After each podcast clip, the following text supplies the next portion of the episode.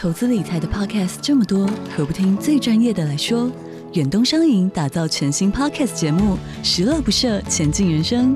由演艺圈最会存钱的小梁哥带着您一起学习各式各样的金融知识、理财心法，从人生历练聊到银行专业，让您财富不设限，快乐不受限，一起理财规划，前进人生。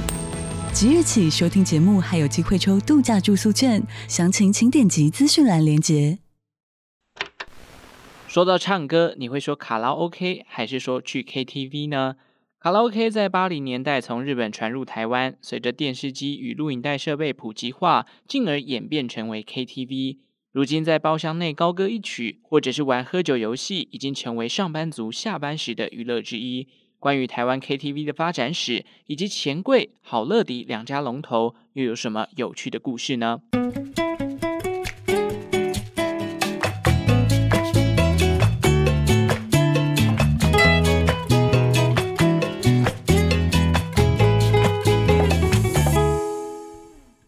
周遭的历史大小事，欢迎收听周报时光机，我是主持人派翠克。开工一周，不知道大家的这个心情呢，调整的怎么样了？我个人每天上班还是昏昏沉沉的，事情做到一半就会突然哎想要放空一下，或者是起来走动，就是有点坐不住啦。而且听说办公室最近有人感染了霉浆菌，害我口罩都戴很紧哦，导致这个原本已经很闷的工作环境，因为口罩的关系，又让我觉得更呼吸困难了。霉浆菌听说这个传染力蛮强的，所以我也是小心为妙。这让我想到之前疫情比较趋缓的时候，那个口罩令还没有完全解除嘛。有一次朋友就约我去唱歌，在包厢内也不敢贸然脱口罩，毕竟这个法规呢就是规定你不能把口罩拿下来，所以唱起歌来真的是格外的吃力哦。今天这一集是二月份的最后一集，转眼间二零二四年诶又过了两个月了，接着可能会有一些春酒活动陆续的登场。活动本身不是我们今天要探讨的重点，重点是续摊的部分。应该说，很多公司的同事会开始揪唱歌，KTV 的包厢又要热闹起来了。没错，我们今天的这个主题啊，就要来讲讲台湾的 KTV 发展史。我们会从 KTV 的前身开始聊起，接着呢，会带到一些发展的演变，以及台湾 KTV 两大龙头钱柜、好乐迪的一些品牌故事哦。每次聊到 KTV，我最喜欢问大家的一个问题就是：你在 KTV 是唱歌组、带气氛组、玩游戏、吃东西组，还是边缘人组呢？我个人都觉得，你已经到 KTV 里面花钱要来唱歌了，那当然要唱到爽啊！因此，我个人是属于积极点歌型啦。即使是现在新歌的页面哦，前两页、三页，我基本上一首都没看过，但是热门 K 歌，诶，相信点播下去。包厢内的这个同事啊、朋友啊、同学，应该都还算是有共鸣的。这一集还没有赞助广告，欢迎各大厂商可以来信询价哦。短暂几秒钟的时间，也记得追踪一下周报时光机的 IG 吧。KTV 的全名叫做 Karaoke Television，它跟卡拉 OK 以及 MTV 三个是不同的东西。但是都流行在台湾八零九零年代。首先登场的呢，就是卡拉 OK 了。据说卡拉 OK 的起源是来自于日本，是由一位叫做井上大佑的日本人所发明的。他本身是一位乐手哦。当时啊，他在这个餐厅里面会帮助一些歌手来进行伴奏。有一次，在一个伴奏的场合结束之后，有一位歌手就问了井上大佑：“哎，你可不可以先帮我预录起来你的伴奏的旋律呢？”井上大佑就很好奇啊，你为什么要这么做？有什么目的吗？歌手就跟他讲说啊，因为我想要在家里啊，透过你的伴奏，让自己可以反复的练习我的歌唱实力。到时候在现场表演的话，整个表演可能会比较稳定，也会比较出色。那这个邀约就让井上大又有了一个灵感哦。诶，既然大家都有这个预录伴奏的需求，那如果开发一个机器是可以让大家透过麦克风练习唱歌。然后里面又有伴奏，可以让它呃有一个旋律可以跟着，那是不是不错的生意呢？于是后来他就找上了几位懂机器的朋友，打造出了一台可以有伴奏又能够搭配麦克风的设备，也就是我们现在所熟悉的卡拉 OK 啦。后来他就把卡拉 OK 的装置放到了酒吧跟餐厅里头。一开始大家对于这个设备都非常的陌生，想说这到底是什么玩意儿，根本就没看过。后来，井上大佑据说是亲自示范了他的使用方法，结果大家就开始陆陆续续的去尝试了，也因此就带动了卡拉 OK 的使用。有趣的是呢，井上大佑因为这项发明，使得他跟昭和天皇、甘地、毛泽东、孙中山等人，在一九九九年的时候，荣获了《时代》杂志票选为二十世纪亚洲最有影响力的人物之一哦。除此之外，在两千零四年的时候，这个搞笑诺贝尔奖，井上大佑还在当中获得了和平奖。为什么是和平奖那么特别呢？原因是因为啊，他发明的卡拉 OK 可以让人们彼此之间学会容忍。意思就是，诶，有些人唱歌太难听哦，可是你卡拉 OK 是一个公共的场合嘛，他在唱，你在吃饭，你也没有办法一时半刻就离开哦。而且呢，就算这个歌声是不太悦耳，演唱的过程当中，有一些好朋友可能还是会给予微笑，甚至是拍手来做一个鼓励，是不是间接的就促进了人与人之间的容忍跟和平呢？总之啊，这个卡拉 OK 的装置啊，后来在台湾的业者引进之下，八零年代就陆续进到台湾来了。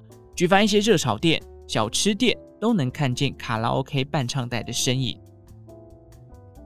而且非常巧的是呢，八零年代初期，台湾的电视正在流行五灯奖，再加上民歌风潮的涌现，唱歌这件事情啊，成为了当时一项流行的事物，人人都有机会可以透过卡拉 OK 在大家的面前展现自己的歌喉，于是这项娱乐就在台湾流行开来了，很多店里都开始装设卡拉 OK 的装置。那有一些到店内消费的客人，他比较急于表现自己的歌喉实力，所以就会抢着去点播。但由于空间有限，加上可能整个餐厅里面就只有那么一台卡拉 OK 装置，结果就导致啊，有些人等着不耐烦，哎，你唱那么难听，该换我了吧？而引发了冲突，甚至是小吃店啊，酒过三巡之后，这个趁着几分醉意啊，就跟其他桌的客人产生了这个殴打打架的行为哦。渐渐的。唱卡拉 OK 就因为冲突不断，成为了不少人眼中的不良场所。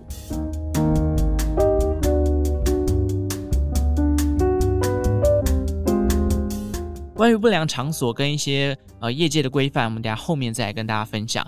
卡拉 OK 跟 KTV 到底有什么样的差别呢？简单来讲，卡拉 OK 它只有伴唱带，所以你是没有任何的电视荧幕可以去参考的。那现在看到那种户外有结合电视的。比较算是后来的变体，或者说后来的产物啦。老实说，现在的 KTV 跟卡拉 OK 哦，已经慢慢的都混为一谈了。老一辈的可能还是习惯说，哎，要不要唱个卡拉 OK？那比较年轻一点的可能会说，要不要去 KTV 唱歌？或者更年轻的会说，要不要 K 歌，或者是唱 K 等等。至于为什么后来卡拉 OK 会变成 KTV 呢？在探讨这个问题之前呢，我们先来我们先来认识一下 MTV。MTV 在台湾呢，又叫做影音包厢，这算是卡拉 OK 出现后又一个吸引当时年轻人的新兴娱乐产业。当时录影带在台湾社会流行起来，随着前烟脚末的时代来临，人们开始有更多的时间、更多的金钱可以去从事不同的娱乐项目。那个时代还没有所谓的影音串流平台，不像我们在家里坐在沙发上就可以打开 Netflix、Disney Plus 哦，或者是其他的这个线上影音平台，然后去选择看片。所以，你如果要看电影，或者是看短片啊，或者是观赏音乐 MV，这些都是需要购买所谓的录影带的。只是呢，影视作品这么多，一般民众呢也基本上不太可能在家里面存放几百卷的录影带嘛，毕竟这个也很占空间，而且它的保养你也要怕它氧化等等的，所以就有了所谓录影带出租店的产生，或者是提供独立包厢。让客人能在具有隐秘性又兼具高级影音设备的空间里面欣赏各式各样来自各国不同的录影带。如果难以想象的话，呃，比较类似的店家，然后现在还存在的哦，大概就是所谓的 YouTube 电影馆了啦。事实上，YouTube 也是在一九八零年代，大约是一九八六年的时候，在西门町的商圈登场的。据说我这个年代的很多北部高中生啊，都会去 YouTube 约会啊。第一个，它收费很便宜嘛。第二个是空间相对的隐秘。第三个，它还有提供餐点跟饮料，所以一些情窦初开的高中生呢，可能会约在 YouTube，然后再次天雷勾动地火。很厉害的是，我觉得 YouTube 哦，到现在都还存在哦。毕竟很多的录影带店后来都因为这个美国修法而消失，甚至是因为串流影音平台出现而倒闭。大家可能会好奇，美国修法关录影带店有什么事情呢？答案就是因为啊，这个版权的问题哦。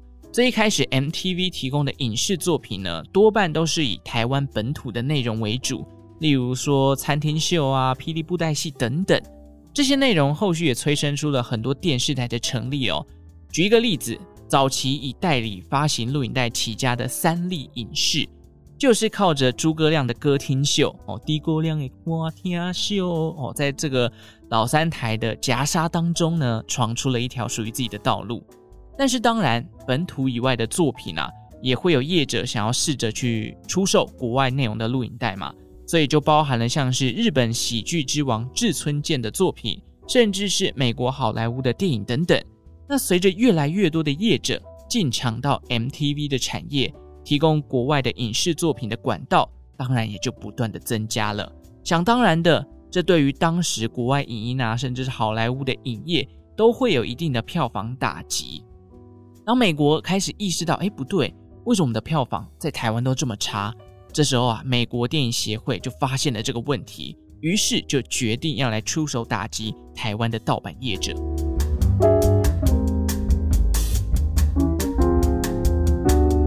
后来就在西元一九八八年，美国就推出了一个叫做《特别三零一报告》，这里面呢就规范了一些版权的问题，而台湾是首当其冲哦。当时台湾政府呢就开始大力的扫荡 MTV 业者，导致很多的录影带店在九零年代的管制下，因为没有拿到版权而一一的退场了。不过也有些业者很聪明哦，他发现，嘿，既然这个电影的版权有问题，那我不如把 MTV 结合卡拉 OK 伴唱带，反正包厢我已经隔好了，我有空间了，只差设备，所以他就开始添购了一些伴唱带。如此一来，就打造出了新的商业模式。而这个新的商业模式呢，就是我们现在所熟悉的 KTV。那根据我网络上找到的资料，第一个提出 KTV 概念的呃这个店家是谁呢？有些人会说是钱柜啦，钱柜是台湾 KTV 的始祖。不过也有一个资料蛮有趣的，是说最早推出 KTV 概念的店家是一家位于台北西门町的野马西餐厅。不过很可惜的是，这个资料有点难以考证啦，毕竟野马西餐厅已经不复存在了。我在 Google 地图上完全找不到这家餐厅。总之啊，KTV 在当年是如雨后春笋般出现，不像是现在绝大部分的人要唱歌都会选择到钱柜或好乐迪。不过，在当时群雄割据的年代啊，各式各样的 KTV 厂牌啊，可以说是非常的多元。业者呢，本身也是使出浑身解数哦，比如说用装潢来吸引消费者的，或者是我们来减少服务，然后压低这个价格来吸引当时的学生的。到了九零年代，KTV 市场可以说是逐渐的饱和，加上开始有相关的法规，陆陆续续的出现一些规范跟限制。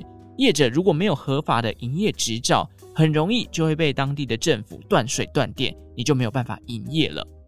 当然，除了政府的介入之外，也因为刚刚前面提到的这个形象啊，呃，KTV 很容易产生一些斗殴啊，或者是龙蛇杂处的一个状况，所以 KTV 啊就被分类在了八大行业当中的视听歌唱业。毕竟我们也很常在新闻上面看到一些 KTV 发生冲突纠纷，或者是啊、呃、闹包厢的一些事情哦，比如说民众在包厢里面斗殴啊。或者是呃公共安全哦不够完整，然后导致一些火灾意外等等哦。像九零年代 KTV 就有出现两起火灾啦，比较有名的像是一九九二年神话 KTV 被人家纵火的纵火案，或者是一九九五年台中威尔康餐厅的这个呃火灾等等，都是因为他们这时候的这个消防通道好像是没有规划太完整，导致大火发生的时候人家逃生不及，而造成死伤惨重的一个状况哦。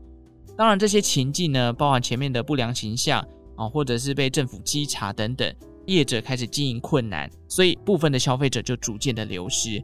那需求减少，供给还是一样多，接下来就会进入到这种白热化的竞争时期，一家一家的 KTV 业者就慢慢的倒闭了。如今虽然说各县市还是能稀稀落落的看到一些，譬如说某某歌坊，或者是某某庭园 KTV。啊之类的，但大多数的 KTV 市场啊，目前都已经是被钱柜跟好乐迪两大龙头给吃掉了啦。所以接下来我们就来快速的介绍一下这两家公司的发展演变吧。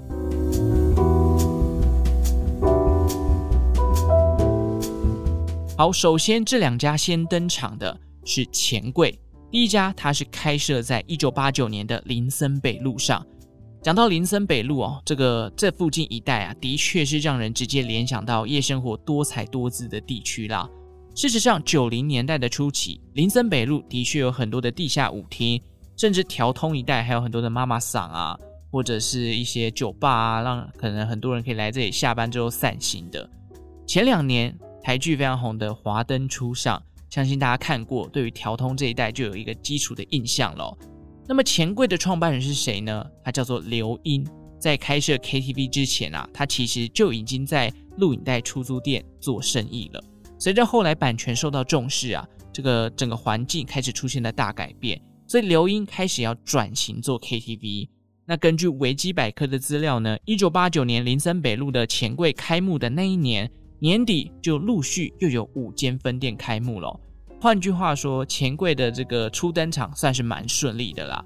之所以展店速度可以这么快，一方面当然也是搭上了这个 KTV 产业的趋势嘛，另一方面也是归功于老板刘英的谈判能力。据说他在商业谈判的领域是非常厉害的行家，能够有效地降低租金以及版权相关的费用。毕竟这两块就是经营 KTV 最大的一个成本消耗嘛。那如果这两块的成本可以控制得宜的话，间接的，整间公司的获利就有机会可以提升哦。那除了经营 KTV 之外，其实后来钱柜还办起了杂志。不知道大家有没有听过一本杂志叫做《钱柜杂志》？它曾经一度是台湾最热门的娱乐杂志之一，每月的发行量呢可以来到十二万本。不过，两千零七年的时候，随着这个平面媒体啊开始式微，钱柜也把杂志的业务给停掉了。嗯，两千零七年，距离现在也不过不到二十年的时间，所以应该会有一些听众对于钱柜杂志有印象，但我自己是没有啦，因为毕竟两千零七年我应该还没有机会到 KTV 唱过歌，小时候是乖乖牌哦，所以呃爸爸妈妈跟你讲啊，KTV 这个场合不要乱去，所以我一直都没有机会去接触到，直到后来高二、高三毕业之后，我才慢慢的去了解到。KTV 到底是一个什么样的场所？好，不管怎么样，除了杂志之外，其实钱柜也曾经到中国去发展过。最风光的时期呢，曾经开设了十九家的分店，成为中国当地的 KTV 龙头，每月的营收啊，在中国就有两千万台币了。可是这几年，钱柜在中国的营收占比几乎是归零了，可以说是完全的退出了中国的市场。另外，就是钱柜还有办过一个叫做钱柜学院的东西，据说这个钱柜学院啊，也是一个专门为内部员工提供培训的单位，不仅是教导他们一些企业文化，面对客人的应对进退啊，甚至是针对中高阶主管，还会传授一些成本控管、行销策略的内容。只是目前学院好像也已经废止了，但这样的企业文化，我想也是当年钱柜会成功的秘诀之一吧。所以看得出来，老板刘英对于整个事业的想法跟这个服务怎么样做到位，还有一些成本上面的谈判都非常有自己的想法。那至于刘英现在还是钱柜的董事长吗？答案不是哦。两千零八年的时候，当时钱柜的经营权就出现了异动。原来是两千零八年的前几年，这个刘英呢，当时找来了其他人一起筹资，想要把钱柜的生意越做越大。不过，当时在两千零八年，有一位大股东，也就是现任的钱柜董事长练台生，在董监事改选的时候胜出，让原本还是董事长的刘英被撤换掉了。我有去翻这个相关的呃经营权之争的新闻啊，两边算是有点不欢而散，而且后来呢，刘英还出现了反击。如果你是北部的听众，特别是双北地区啊，可能你会知道。除了钱柜、好乐迪之外，有一家叫做新据点的 KTV 哦。没错，这家呢其实也是刘英创办的。新据点第一家是开设在板桥，位置正巧就在钱柜的附近，宣战的意味非常的浓厚啊。不过关于新据点的相关资讯就真的比较少了，目前门市好像也都只有在双北地区而已，所以也许双北以外的听众对于新据点是比较陌生的。不过我觉得这个故事蛮有趣的啦。你看，这个刘英当时因为被发动政变，然后退出了钱柜的经营权，后来他就又成立了这个新据点，然后想要来跟钱柜抗衡。过了这么一段时间哦，其实你现在想到新据点，你不会觉得新据点会比钱柜来的 low 哦。而且在这个呃有一些相关访谈里面，刘英就有讲到说，我这辈子没什么才能，但是就是很会做 KTV 的事业。必须说，刘董在经营 KTV 这一块算是非常的霸气，而且非常的有自信了。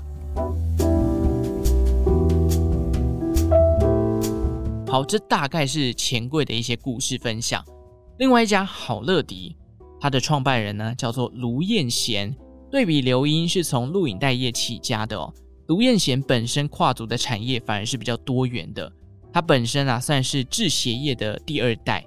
当时观察到台湾的娱乐产业正在如火如荼的发展当中，所幸他就在一九九三年的时候，以好乐迪这家 KTV 在台北的民生东路一带，试图要进场分一杯羹。如果说刘英是一个很会压低成本以及谈判的老板，那么卢彦贤就是一个善于品牌经营跟善用科技的企业家。早期的 KTV 点歌啊，其实都还是以人工的方式去点播的。不过，好乐迪呢是第一家运用电脑点歌系统的 KTV，所以在当时啊可以说是非常的先进，而且对于当时的消费者也算是非常的新奇啦。诶，没想到一台电脑就可以完成点歌了，甚至后来好乐迪啊还推出了顾客评分系统，还有一些唱歌的效果器。虽然说唱歌的效果器，诶，我是不知道大家在 KTV 到底会不会拿来用啦。不过把自己的声音改成花栗鼠还是什么的。有点趣味，可是久了真的是有点烦哦。毕竟有些人唱歌是很好听的，你硬要把它改成花栗鼠，哎，这是蛮影响那个感觉的啦。不管怎么样，早期的好乐迪呢，也算是经营的有声有色，在两千零二年的时候就正式的上柜了。这一年，他们也有一个新的商业模式，就是大部分的 KTV 业者呢，当时都还是跟公司来买版权，但好乐迪呀、啊。他觉得，哎，买版权我每年可能都要付你固定的金额，不如我直接把唱片公司给买下来。当初呢，好乐迪锁定的唱片公司叫做阿尔发唱片。听到这个名字，应该有一些呃跟我差不多年纪的就知道，哎，阿尔发唱片很厉害哦，不要小看这个决定。为什么？因为阿尔发唱片当时可是有周杰伦、温岚、南拳妈妈的。而这也是吴宗宪跟周杰伦有过节的其中一个原因之一啦。不过今天我们没有要探讨这个娱乐项目，所以我们就不展开了。总之，卢彦贤呢，在当时透过电脑的科技啊，或者是一些新的商模，让他在好乐迪的事业也算是经营得很好。不过后来，卢彦贤也跟刘英一样，都陆续的离开了自己一手创办的 KTV 公司。卢彦贤人家是。制鞋业出身的嘛，所以坦白说，他的投资事业是真的不少。虽然他后来离开了 KTV 事业，可是如果大家在 Google 上面打这个卢彦贤的名字，还是可以看到他在房地产啊，或者是呃制鞋业啊等等不同的领域投资都算是已经有一番大事业了。那现任的好乐迪董事长呢是严琼章，似乎当时也跟钱柜有那么一点关系啦。这一块我就没有特别的去深入研究了。总之是来跟大家分享一下好乐迪跟钱柜的早期发展跟啊、一些演变。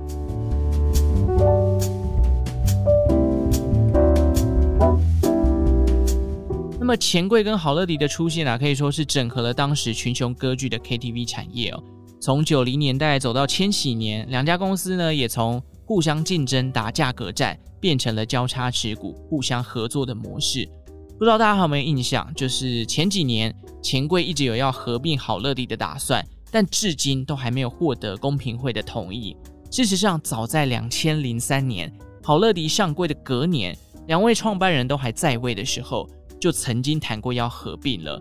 只是当时的谈判是破裂的，所以一直到如今，两家公司都还没有正式的合并。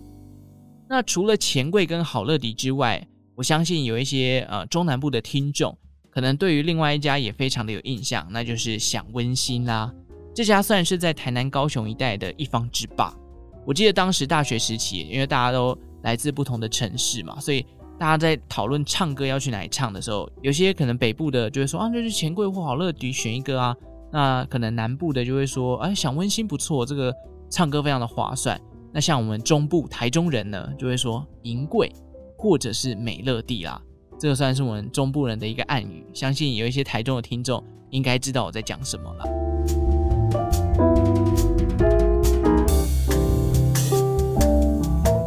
讲到这里，不得不说，台湾的 KTV 文化也算是一个蛮特殊的现象啦。毕竟你看，有包厢服务，里面有卡拉 OK，然后搭配电视播 MV 让你唱歌，然后你还可以点餐。有些更高级的 KTV 甚至有其他额外的服务。我这边说的特殊服务不是那种色色的哦，而是有一些有那种专属管家的那种 VIP 包厢服务，甚至还有钥匙才能进到包厢里面的，或者是那种超级灯光效果，让你觉得就是巨星在开演唱会，还有那种提供那种高级餐点的。总之很多这种额外的服务啦，不知道国外有没有类似的。呃，因为你看，如果在欧美国家，他们可能要办这种活动的话，可能就直接邀请到自己的家里面，然后开一个 party 就好了。其他的国家我是不清楚啦，所以如果大家有在国外唱过 KTV 的经验，欢迎来跟派翠克分享，因为我蛮好奇在国外唱歌的感觉是什么。我有一次之前大学有到北京还是香港忘记了，反正就在那边有唱过歌，是当地人找我们一群大学同学就一起去唱。里面最让我印象深刻的就是哇，他的歌曲量非常的丰富哦。像我们在钱柜唱歌，可能要点一些英文歌都点不到，可是那边呢，哦，密密麻麻，你想得到的流行音乐、西洋歌曲都点得到。这算是我当时大开眼界的一个部分啦。不过我觉得唱起来的经验、心得分享，我还是觉得在台湾唱歌比较爽。可能因为我会唱的西洋歌其实也不多。总之，从卡拉 OK 引进到台湾，结合 MTV 演变出来的娱乐产业，如今也已经过了三四十年了，仍然是许多年轻人非常喜欢的一个休闲活动啦。那今天介绍的内容就差不多到这边告一个段落啦。好久没有发起投票了，最后回到最一开始问大家的问题：你在 KTV 是唱歌组、带气氛组、玩游戏、吃东西组，还是那个坐在角落的边缘人组呢？记得帮我到 Spotify 投票，也欢迎大家来跟我分享你在 KTV 的有趣体验，或者是一些国外唱 KTV 的经验谈哦。有机会或者是非常特别的，我会再拿到节目上来跟其他的听众做一个分享。紧接着进入好久都没有进入的时空旅人表单的回馈时间吧。